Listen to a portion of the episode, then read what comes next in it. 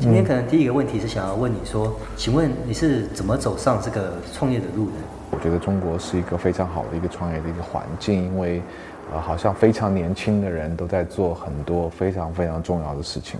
在中国的这个整个大的电子商务发展过程当中，已经进行到了一个比较啊重要的一个时间点，因为在二零零七年、零八年的时候，是这个整个 B to E 电商、B to C 电商开始逐步的。呃，发展，然后开始成一些起色。每一个行业，它在发展的时候，它总是一个一个一个一个浪潮，一个浪潮的。那么，对对对，那我觉得说，可能说在互联网这个浪潮，在中国这样的一个环境下面的话，可能说 e-commerce 就是电子商务这个，可能是我能够抓住，就是说以我自己的能力，我能够抓住。那现在到从零八年到现在，现在美西时尚呃是到一个什么样的一个状况呢？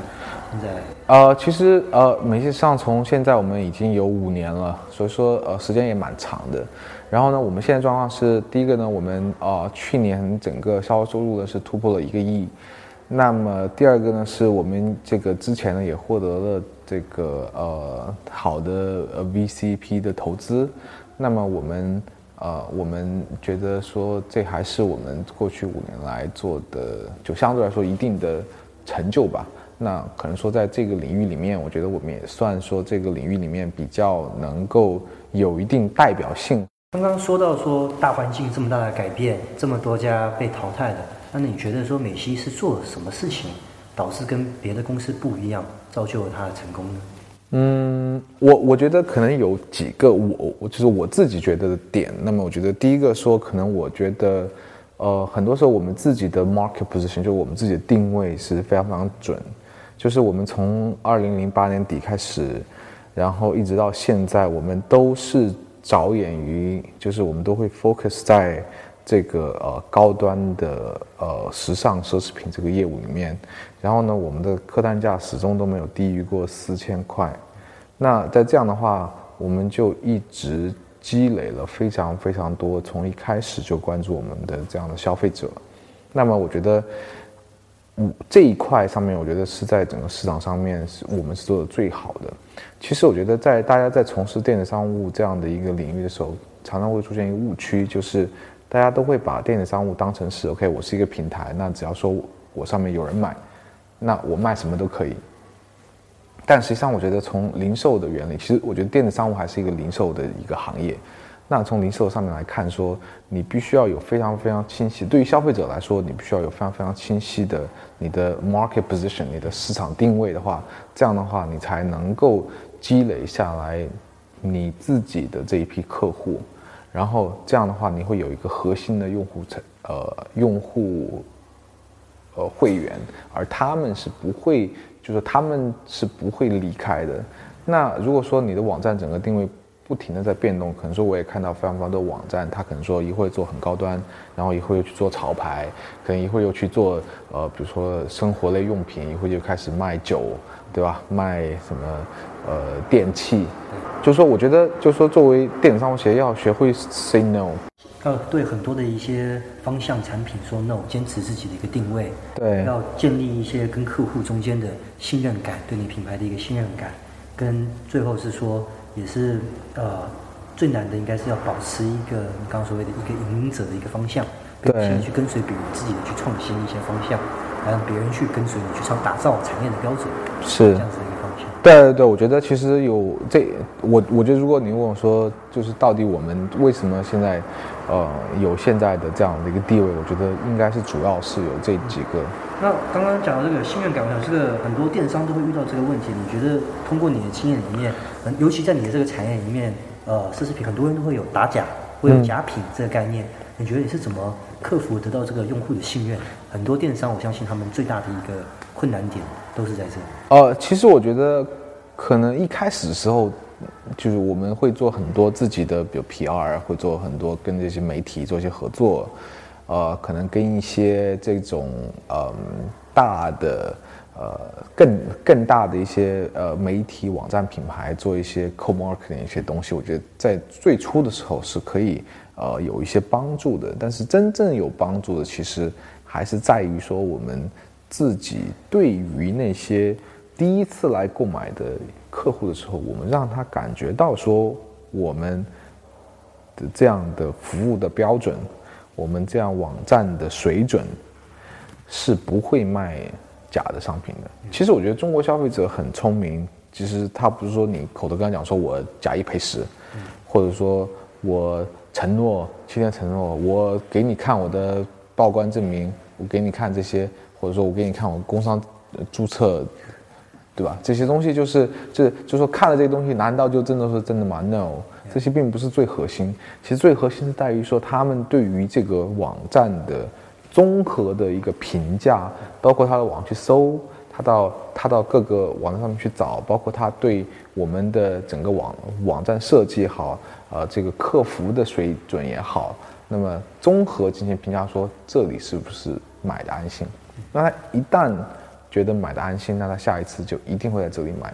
其实我觉得，真正的去克服说你卖的这个东西是不是真的，其实最重要的是，是不是能够让客户第一次买的客户能够放心。只要他第一次买了，他觉得嗯非常棒，还还他一定会再次来买，而且他还会告诉他所有的周周围的朋友和亲人都来买。那创业我们也知道。很辛苦，有些很高的时候很高，低的时候很低。对，这个的话，你可能创业中的话，有没有一些呃有趣的故事，或者特别印象让你深刻的故事，可以跟我们分享的？其实我觉得，呃，这个故事也其实讲了蛮多次。其实我觉得，就是说我们在一开始做的时候，其实那个时候，呃，到了零零九年初的时候，其实网站已经上线了。然后呢，呃，其实因为在那个时候，基本上你想在零九年初的那个。阶段的话，大家可能说在网上买一双鞋子，可能都还啊不是很愿意。那么，那么对对对对对对，整个 B to C 电商来说，都还是一个非常初级的阶段。那突然说我们说要在网上卖一万块钱的包包，其实非常非常多人是一个不信任的一个状态。那么在那个时候，可能说一早的时候我们开始做一些推广之后呢，可能说就有人来打电话，就说：“哎，你们这边。”啊，是卖是卖这个的吗？是卖这个呃奢侈品？我说对对对，然后他们说哦，可以问很多问题，但最后都没有买。那这样的一个呃时间维持了非常长的时间，那我觉得啊这样也不行。那那那我想说，不能让团队士气太低落。那于是就是有一天晚上，我就偷着自己下了一个订单，然后呢，我就到了第二天来早上来的时候，我就说啊，昨天晚上有一个人买了，你看。多好，然后在网上卖奢侈品是绝对可以的。嗯，那这样的话大家都很开心，我们出去庆祝了一下，吃个饭，对吧？然后呢，大家都很开心啊。然后，然后这是大家都以为这是第一单，然后结果就是其实真正是我自己在去下的。当然说真正第一单在还要再过了大概一个礼拜之后才是真正的第一单，但是就很多朋友啊或者。家人都说哦，怎么可能在线上卖这么贵的东西？怎么可能？谁会买啊？对吧？大家会信任你吗？根本不会信任你，人家不会去店里面买。等等，有非常非常多的质疑。但我觉得，就是说，既然我们知道说，就说这种整个市场的发展，这样的网站形成是一个必然的一个趋势的时候，我觉得你不能够否认说这样的东西是不能够被买的。就是我觉得，只要大家有信心。这样的事情就一定会发生，所以说我觉得给大家一个信任是非常非常重要的。你们刚开始刚才讲你们订单，你们盈利模式是一直非常确定的吗？还是中间有不断的维修过，直到你们找到了一个呃正确的方向？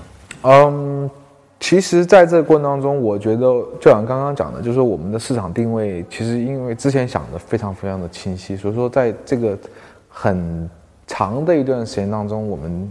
一直到现在，其实我们核核心的都没有变过，都是说我们是电子商务。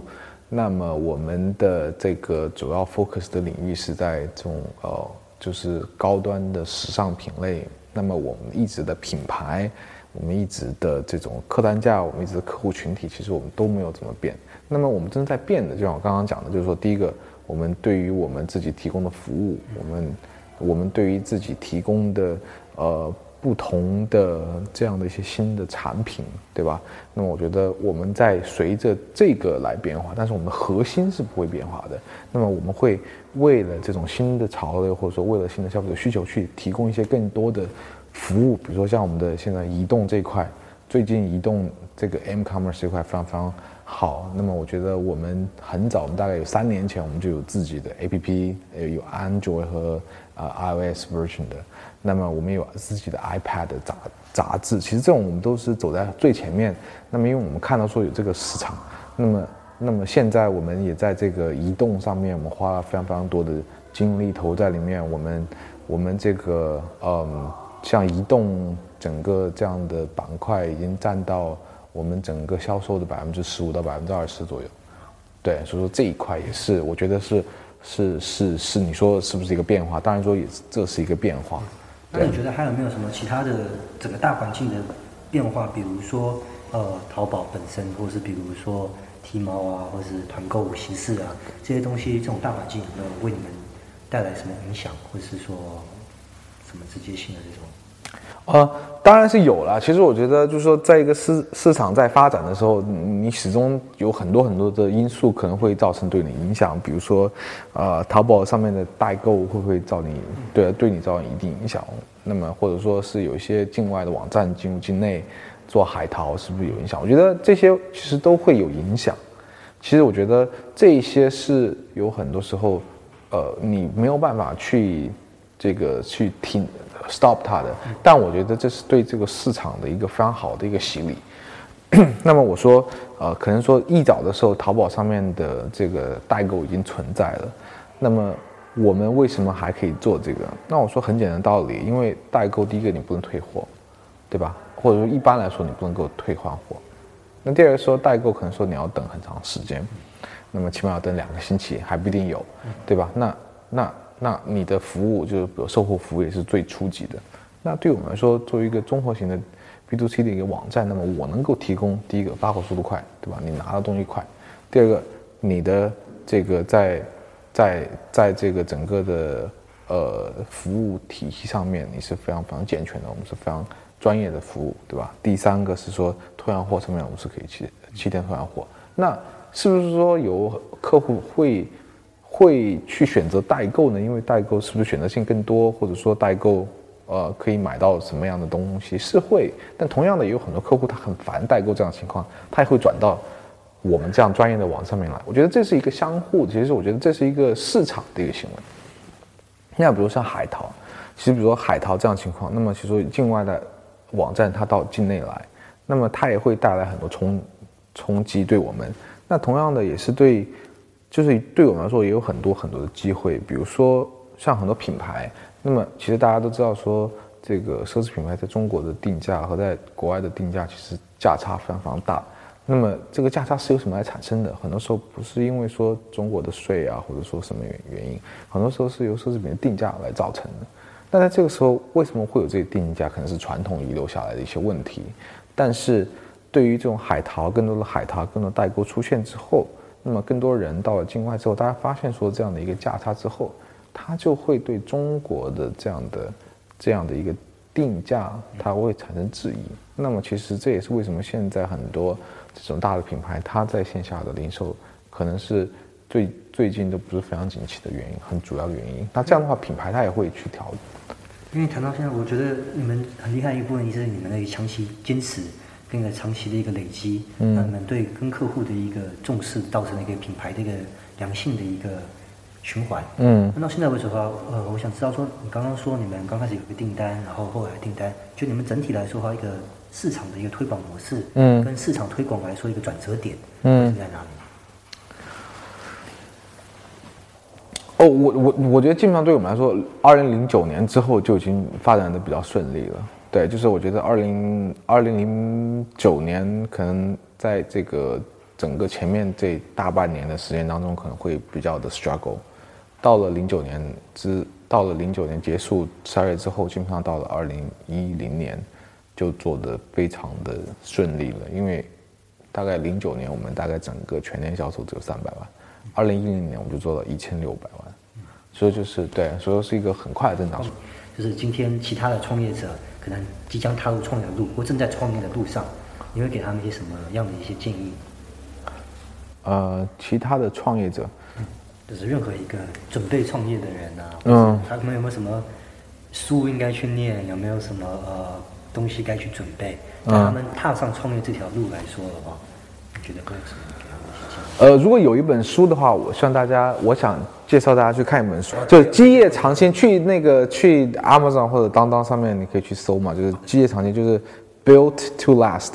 他其实他这本书非常非常好。其实他他在讲的时候，他讲的是说，呃，他并不是讲说是非常工具式的说，哦，你要做这个，做这就是可以做好一个企业。他并并不是这样，他是说，他是说怎么样教你去建一个。这个是一个长很长时间企业，比如你要建立一个百年的基业，是会是怎样？你需要做什么？存在了五十年以上的这种国际上面的非常大的公司，然后特别是这种 outperform，就是比这个股票市场超出股票市场上升的几十倍的公司，把它拉出来来看，说这些公司。和那些一般的公司，或者说略微好一好一点的公司，有什么不一样？就是 visionary company，好，就是这个这个这个就是有有 visionary 有怎么样讲？对，有前瞻性的伟大的公司和好的公司，他们之间的差距是什么？就是它在里面有非常非常有好几个 point。那么我觉得这是对。很多时候的创业者或者正在创业者，我觉得是一个非常好的一本书。它不一定说能够教你说你现在要做什么，但是它是一个非常好的一个给你一个 foundation，给你一个非常好的一个一个基础，去理解说，如果说今天你要做一个这种长远的这样的一个公司，你需要去注意到说，你可能你的公司里面可以去建立的一些。一些一些基础到底是什么？我觉得这这这一本书是蛮好的。这本书我一定会去看的。啊，是。好，谢谢你今天给我们的采访。OK，好。